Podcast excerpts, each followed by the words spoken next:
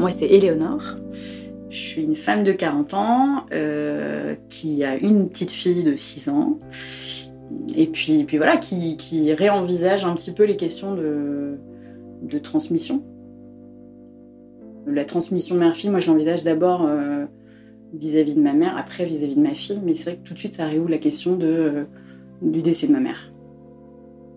Ma mère n'a pas supporté de, vivre, en tout cas, euh, au-delà de, de l'âge enfin, de 44 ans. Et euh, voilà, moi, j'ai hérité d'une maman qui était blessée.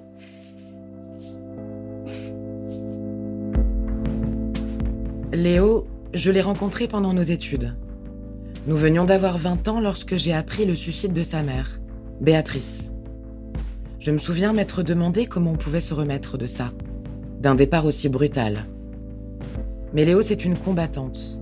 Avec les années, elle est parvenue à accepter le choix de sa mère et à dompter ses angoisses de mort. Un long travail qui lui a permis de construire sa vie de femme et de devenir mère à son tour. Je pense que vu qu'elle est décédée euh, de manière euh, assez violente, je me suis trouvé des explications, je me suis euh, représenté ma mère à travers euh, voilà, des récits des uns des autres. Voilà, il y a des non-dits, des, petites bribes d'explications qui, amènent enfin, qui m'ont amené à comprendre que le puzzle, il était. Euh, voilà, il y avait des pièces qui étaient abîmées, il y avait des choses qui, étaient, qui ont été vraiment compliquées pour elle dans son enfance elle était très dévalorisée par son père, très. Euh, je, voilà, il y, a, quelque chose dans, dans, cette famille, en tout cas de ce côté-là, du côté de mon grand-père, il y a eu un truc qui est passé. Je soupçonne de la maltraitance euh, euh, physique un peu, beaucoup de maltraitance psychologique, je pense. elle était très abîmée dans l'estime d'elle-même. On lui a je crois que mon grand-père, en tout cas de ce que je me rappelle, lui disait qu'elle était, était pas jolie. ce genre de choses qui aident pas vraiment à se construire. Et je pense que pendant les 25 ans qui ont suivi euh, le moment où elle a quitté sa famille pour être avec mon père, elle a fait que essayer de reprendre son souffle en fait.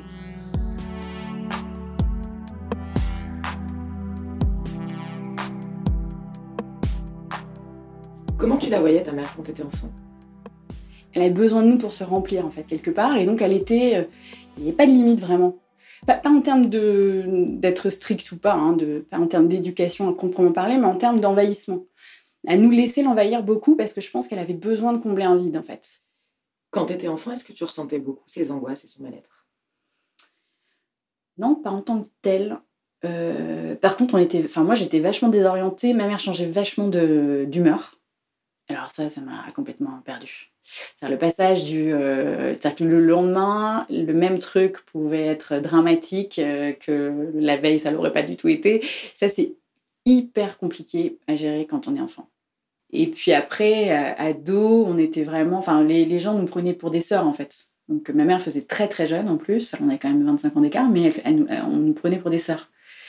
C'était ma mère, mais elle avait ce côté très juvénile, en fait. Et, euh, et, du coup, oui, on était, euh, enfin, on clopait ensemble, on prenait le café ensemble pendant des heures à parler. Enfin, il y avait vraiment voilà, ce côté très complice. Euh, et ouais.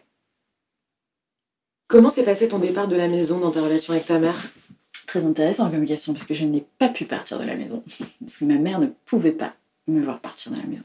C'était pas possible, quoi. C'était pour elle, c'était. Et d'ailleurs, c'est même, je me la revois même pas elle me le dire, en fait. C'est mon père qui m'a dit c'est pas possible pour ta mère, c'est pas possible de te voir partir en fait. Et du coup, ils on avait la chance d'avoir une grande maison avec une dépendance dans le jardin, donc du coup j'étais dans la dépendance, donc j'étais pas indépendante, j'étais dépendante. Donc voilà, la parade c'était ça, c'était en gros bon bah tu, on va te faire la chambre dans la dépendance du jardin. au final c'était cool, mais c'était vraiment symbolique quoi. C'est-à-dire symboliquement j'étais encore dans la dépendance.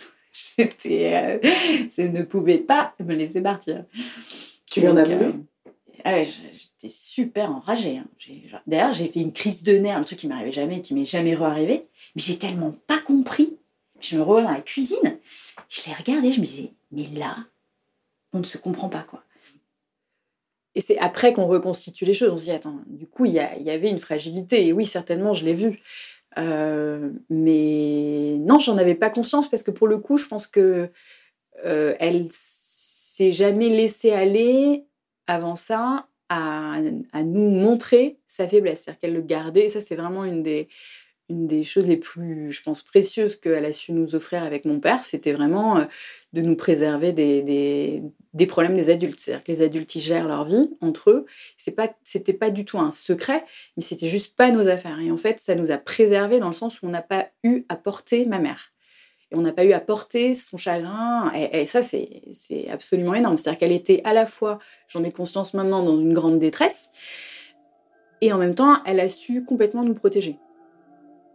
J'ai ouvert les yeux sur sa fragilité, donc c'est devenu une réalité à partir du moment où elle a fait sa première tentative de suicide, ça c'est sûr.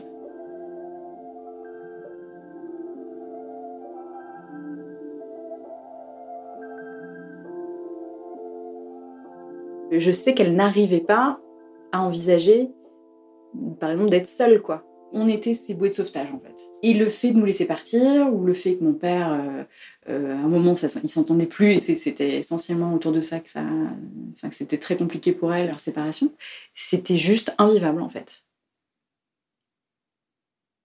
Est-ce que votre mère, elle vous a expliqué ce qui s'était passé lors de cette première tentative de suicide, du coup? Non, non, elle n'était pas, elle pouvait pas. Non, là, c'est mon père qui a pris le relais. Et lui, oui, enfin, lui, il a su vraiment euh, nous expliquer, prendre le, relais au moins sur la. Il a, su mettre les mots. Enfin, je pense que là, clairement, même s'il n'y avait pas grand-chose à faire, parce qu'après, il y avait juste à, oui, à essayer de gérer la situation et, les, semaines et les mois qui allaient suivre, parce que c'était juste le début d'une période de, de mal-être exprimée ouvertement par ma mère. Et moi, moi, en tout cas, je suis rentrée dans une période de vigilance. J'avais pas l'impression de vivre dans un stress parce que j'étais dans le quotidien, j'avais 20 ans et voilà. Donc, j'étais pas dans, une conscience de, de, ce, de cette espèce de, d'épée de Damoclès, en fait. Euh, mais clairement, oui, enfin, j'ai passé vraiment cette période-là à à être tout le temps en, vérification ou en attente de, euh, de, ouais, de la mort de ma mère, en fait. Et ça, ça c'est sûr que euh, ça, ça a laissé des traces euh, en termes d'anxiété, ça c'est clair. Est-ce que tu étais là le jour où ta mère est partie, enfin, le, où elle s'est donnée non. mort Non, non. En fait, elle a pris la voiture et elle est partie en fait, je lui ai donné les clés de la voiture. Et elle est partie. Dans la maison de campagne qu'on avait à l'époque, en fait. Euh... Et puis, euh, juste, elle n'est pas rentrée, quoi. Et du coup, on est. Enfin voilà, enfin, moi j'ai senti que c'était. Voilà, qu'elle était, qu'elle était, qu'elle était décédée en fait. Donc, ce sont des amis qui ont vérifié, effectivement. Et puis, euh, et voilà, donc on a eu la confirmation le lundi matin. Mais il y a eu tout un week-end, en fait. Donc, on ne sait pas exactement quand. Mais oui, voilà. Est-ce qu'elle t'a laissé une lettre, ta mère? Ouais, elle nous a laissé des lettres.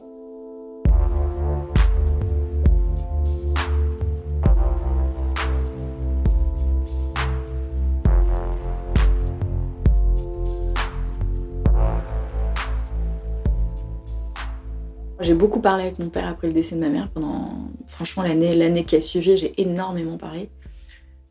Ouais, je pense que ça, ça a été vraiment important pour arriver à passer. Enfin, en tout cas, moi, j'avais besoin de cette période-là, de mettre énormément en mots, de, pour exorciser un peu le. et pour arriver à une forme de contrôle, en fait, je pense, de, ce qui s'était passé. Arriver à percevoir, comprendre.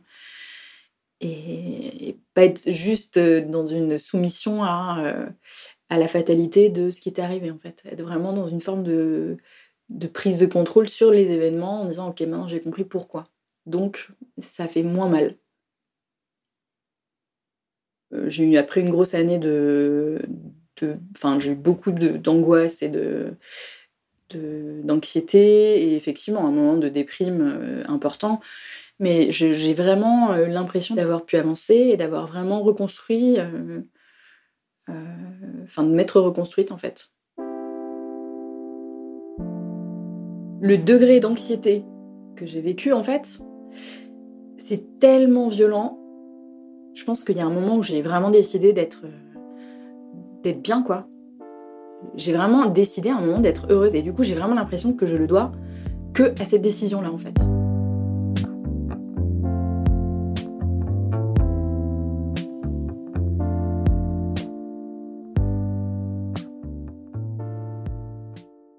Pense que j'ai été très défensive vis-à-vis de euh, ce que représentait ma mère en tant que femme, en fait. Et, en tant qu'être, en fait, parce que euh, lui ressembler, c'était me mettre en danger. Du coup, j'ai cloisonné vachement et pendant très longtemps, je me suis euh, imaginé qu'elle m'avait rien transmis. Et en vérité, je pense que quand, enfin, quand j'ai analysé les choses, je pense que j'ai compris qu'au contraire, elle avait, euh, à travers plein de petites choses, hum, justement, elle m'a donné des armes et pour que je m'en serve, parce que j'ai découvert, enfin, je me suis découverte euh, avec un espèce de une capacité à ne m'entourer que de gens qui me font du bien j'ai né absolument, enfin j'ai un radar hallucinant et ça je, sais maintenant que c'est vraiment parce qu'elle m'a euh, engagée à ça. Je repère en permanence les gens toxiques et je ne m'en approche pas, c'est-à-dire que je ne laisse personne me faire du mal. C'est exactement l'opposé de ce que ma grand-mère a vécu avec mon grand-père, qui était très soumise malgré elle à, à quelqu'un de très dictateur, je pense. Et finalement de ce que ma mère, alors ma mère non, parce qu'elle a su justement euh, trouver entre guillemets sa boîte de sauvetage, c'était mon père. C'est-à-dire qu'elle a trouvé quelqu'un d'hyper bienveillant, hyper féministe, hyper euh, protecteur. Enfin, et je pense que quelque part, elle, elle était trop abîmée pour arriver à se reconstruire. Et en fait, euh, elle m'a vraiment, et je pense même ma grand-mère un petit peu aussi, fait passer ses, armes en fait, en disant voilà, en gros, il y a une limite et tu ne laisses pas les gens te faire du mal. Et du coup, euh, je pense que oui, le fait d'être. Euh, de me représenter leur. Euh, leur impuissance, en tout cas leur. Ouais, leur détresse. Et le fait, en fait, aussi, je pense qu'elles ont su me donner des armes, moi, ça m'émeut. Ouais, parce qu'elles ont pas pu s'en servir elles, en fait.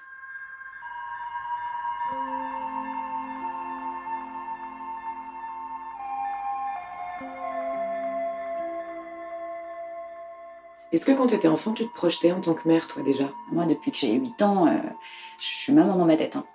Et puis vraiment, Jade, c'était le, bébé euh, voulu, quoi. Vraiment euh, très rapidement, mais je pense parce qu'on était aussi âgés, donc on est, enfin.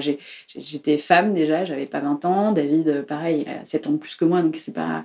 C'était vraiment mûri, on savait ce qu'on faisait et avoir un bébé ensemble, tomber enceinte au bout de 3 mois, c'était pas un truc qui nous effrayait, quoi. Est-ce que tu as beaucoup pensé à ta mère pendant ta grossesse? Ma mère euh, ne m'a pas manqué après son décès. À nouveau, c'est très défensif, je pense. C'est que c'est comme si elle m'avait, j'avais accepté qu'elle m'avait donné tout jusqu'à cette période-là et que j'avais et qu'il y avait rien qui avait manqué parce que c'est comme ça. Et du coup, je n'ai, je, elle m'a pas manqué pendant, pendant ma grossesse. Euh, par contre, il y a un truc qui, qui s'est passé, c'est que euh, entre sa première tentative de suicide et son décès, pendant quasiment neuf mois, j'ai euh, systématiquement euh, vérifié tous les matins si sa voiture était là. Donc je me suis créé un truc euh, compliqué au niveau du cerveau, c'est-à-dire que mon cerveau est tout le temps dans, une gestion compliquée de l'attente. Parce que l'attente, c'est l'attente de la mort en fait. Donc, au bout d'un moment, j'ai compris que, voilà, on a plein de situations dans ma vie dans lesquelles, quand je suis en situation d'attente, et ben mon cerveau il pense qu'en fait on va lui annoncer la mort de quelqu'un. Donc là, en fait, euh, ce qui s'est passé, c'est que j'ai eu une grossesse bah, nickel. Enfin, c'était vraiment, euh, moi j'étais tranquille, euh, impec, jusque quasiment, je pense que c'était quasiment jour pour jour, le premier jour du neuvième mois. Et la premier jour du neuvième mois, je me sens mais pourrée d'angoisse, un truc qui monte et que je ne, vraiment mais qui me prend. Je, je à avoir des, physiquement des sensations de, de grande anxiété, quoi. J'étais vraiment très très mal. Et, je, et là, je calcule et je percute qu'en fait, euh, mon cerveau, il est en train de se faire croire qu'il attend euh, et qu'il pense qu'il est encore en train d'attendre un truc euh, dramatique, en fait. Et du coup, j'ai, ouais, ça, c'est vraiment le, le, moment où j'ai été obligée de réouvrir le chapitre maman, à ce moment-là de, ma, de ma grossesse. Et c'est le moment où j'ai écrit une lettre à ma mère. Qu'est-ce que tu avais besoin de lui écrire à ta mère à ce moment-là? C'était une lettre euh, où j'acceptais de lui en vouloir. Euh, Parce que, en fait, je ne me suis pas autorisée à lui en vouloir du tout. Euh, et je pense que voilà, dans cette lettre, c'était vraiment une lettre de reproche, en fait. Une lettre où je m'autorisais à lui dire qu'en en fait, elle n'avait pas eu le droit. Elle n'avait pas le droit de, se suicider et, et que ça avait été dur, en fait. Et de mettre des mots là-dessus Oui, je pense que ça m'a libérée parce qu'on ne s'autorise pas forcément à être euh, en colère contre des gens dont, on comprend qu'ils ont été euh, eux-mêmes vraiment victimes de. Enfin, vraiment chahutés, vraiment, euh, ils ont fait ce qu'ils ont pu en fait.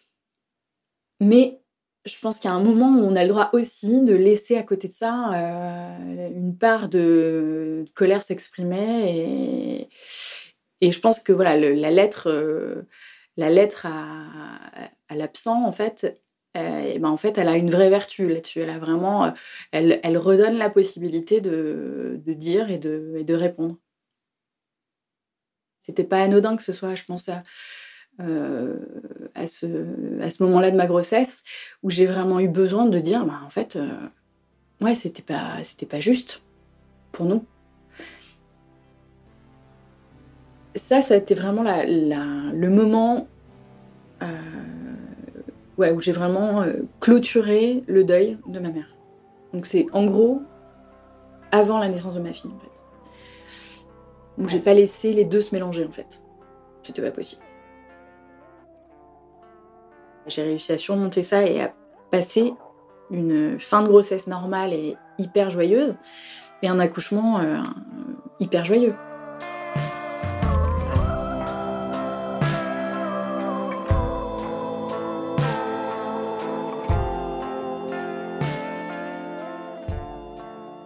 T'as l'impression d'être devenue la mère que tu t'étais imaginée être Bizarrement, je me découvre hyper fusionnelle et dans ma tête, j'ai jamais été fusionnelle avec ma mère. J'étais très complice avec elle, mais je me sentais pas dépendante d'elle. J'ai jamais eu de crise de pleurs quand je la quittais. Enfin, j'étais hyper indépendante. Et je me rends compte que ma fille, elle est mais scotch quoi, tout le temps. c'est vrai que moi j'ai tendance à, motiver vachement l'indépendance, à même dire attends mais c'est bizarre, arrête de, tu vois, de, enfin je, je suis pas ton dieu. J'adore hein, l'être, mais je sais en vrai, je me dis non. Spontanément, j'ai un rejet en me disant Eh, oh, on est autonome. Parce que, à nouveau, attention, on doit être autonome effectivement, quoi. Parce que sinon, on, pareil, on risque d'être comme ma mère, et quand on n'est pas autonome effectivement, c'est dangereux. Ce dans quoi je ne dois pas tomber, c'est justement ça, de, lire à travers le besoin de ma fille, une, en gros, un, un danger ou quelque chose, parce qu'en fait, elle est vraiment dans sa construction. Donc, elle, c'est normal qu'elle soit dépendante affectivement de nous, parce qu'un enfant, il est dépendant de ses parents, effectivement. Et au contraire, l'idée, c'est de la combler au maximum, parce que c'est là qu'elle serait solide en tant qu'adulte. Mais c'est compliqué pour toi que ta fille dépende de toi. Ah, ça peut être compliqué. Et, en plus, ma fille, elle est dans des démonstrations particulièrement importantes d'affection vis-à-vis de moi. Ma fille, euh, ouais, en ce moment, c'est vraiment le truc que, je dois. Euh, que je, que je réfléchis parce que c'est pas instinctif du tout et je sens que mon instinct justement il pourrait, il pourrait être euh, compliqué pour elle à gérer parce que j'aurais tendance à être, à être dans une mise un peu à distance parce qu'elle est dans des débordements d'affect que j'ai du mal à, à, comprendre et effectivement pour moi il y a danger à être trop à se perdre dans ses émotions parce et ça c'est lié à ta mère ça c'est lié à ma mère ouais et je sais qu'au final, des fois, ça peut avoir un effet inverse où, sans faire gaffe, je la, je la rejette, ce qui n'est absolument pas mon, ni mon intention, ni mon, mon souhait. quoi. Est-ce que tu parles de ta maman beaucoup à Jade? Pas du tout. Et je, je, ne dis pas à Jade, c'est ta grand-mère. Je dis, c'est ma maman. Et ça m'a interrogée parce que Bastien, mon frère, euh, avec mes nièces qui ont le même âge que Jade, depuis qu'elles sont toutes petites, euh, il leur il leur parle de ma mère comme étant leur grand-mère. Et, pour moi, elle n'a pas été grand-mère en fait. Vraiment dans la, dans la filiation, vu que les grands-parents c'est quand même très proche de nous, normalement l'ordre des choses voudrait qu'elle les connue. Et du coup, c'est vrai que j'aurais eu tendance à, imaginer que c'est facile d'en parler comme étant une grand-mère, mais pour moi, c'est pas. Donc je lui en parle pas, et pour l'instant, j'évoque pas du tout le fait que. Parce que ça va être quelque chose aussi, je pense, pour moi, de lui dire euh, qu'elle s'est suicidée. C'est pas, pas, pas anodin, quoi. C'est pas, c'est pas une mort par accident. C'est pas tous les trucs. Euh, enfin voilà, c'est comme, c'est comme un meurtre. C'est pareil, c'est un meurtre sur soi. C'est, un truc hyper violent. Donc, je pense que ça viendra quand ça viendra. Pour l'instant, c'est pas un truc que je trouve important. Elle a pas l'âge, on n'a pas l'âge de l'aborder pour l'instant. Et je, vais commencer à réfléchir. Je sais pas comment je l'aborderai. Mais je, je pense que je l'aborderai de la manière qui m'a moi aidé à le comprendre. C'est-à-dire que que oui, certes c'est un c'est un suicide, mais en vrai c'est vraiment une maladie on est autant malade que quand on a une maladie physique en fait, parce que personne, c'est vraiment ça supprime la volonté totalement et on n'est pas dans un choix quoi. Et du coup c'était pas possible pour elle de continuer. Donc, euh, mais ouais non, je lui parle pas beaucoup de, de ma mère. Voilà. Est-ce que euh, ça te manque de pas avoir ta mère aujourd'hui avec ta fille? C'est comme ça. Et du coup, la question ne se pose pas en fait. Donc euh, ça aurait été merveilleux, mais c'est ça n'est pas. Et du coup, c'est ça. Il n'y a pas de. Ça, je l'envisage pas. Enfin, c'est autre chose quoi. Euh, voilà, je pense qu'après, j'arrive à du coup à reconstituer aussi une cellule familiale avec euh, notamment justement la mère de mon compagnon qui est vraiment une femme aussi, dans cette lignée où il n'y a pas de grand-mère euh, de mon côté. Euh, il y avait ma grand-mère aussi, euh, jusqu'à récemment, qui était très importante dans ma vie, donc la mère de ma mère. Ce trou-là, je l'ai comblé différemment. Puis je, voilà, du coup, j'ai une notion de la famille qui, qui, va être un peu rafistolée et puis ça ne me dérange pas en fait. C'est pas une place sacralisée, c'est que je, y a, ma mère n'est plus là et du coup, il y a d'autres femmes qui vont, chez qui je vais prendre des choses et avec qui je vais euh, sur lesquels je vais me retrouver et puis je vais du coup euh, me construire un héritage différent en fait avec d'autres femmes. Voilà je, crée du lien avec, euh, avec ce qu'on a autour et, du coup c'est très joli aussi quoi. C'est vraiment on recompose une famille qui est pas strictement traditionnelle avec qui il faut dans les bonnes cases. Mais, mais voilà, puis du coup, ça donne aussi à, Jade une, une, configuration familiale qui est, qui est, qui est comblée, quoi, enfin, qui est toute pleine. Il n'y a pas d'absence, en fait. Si tu devais t'adresser à elle aujourd'hui, qu'est-ce que tu aurais envie de lui dire? Euh, J'aurais envie de lui dire que je suis que je suis heureuse. Et que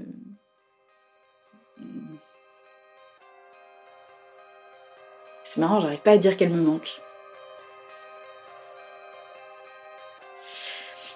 Non, je pense que j'aurais envie de lui dire qu'on va bien.